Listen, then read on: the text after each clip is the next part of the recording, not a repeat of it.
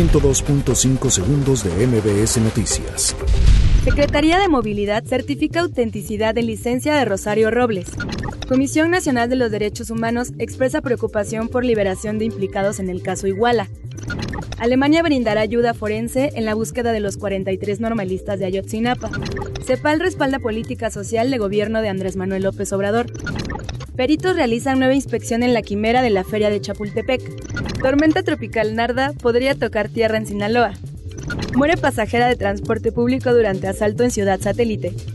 Usuarios del metro rinden homenaje a José José con karaoke.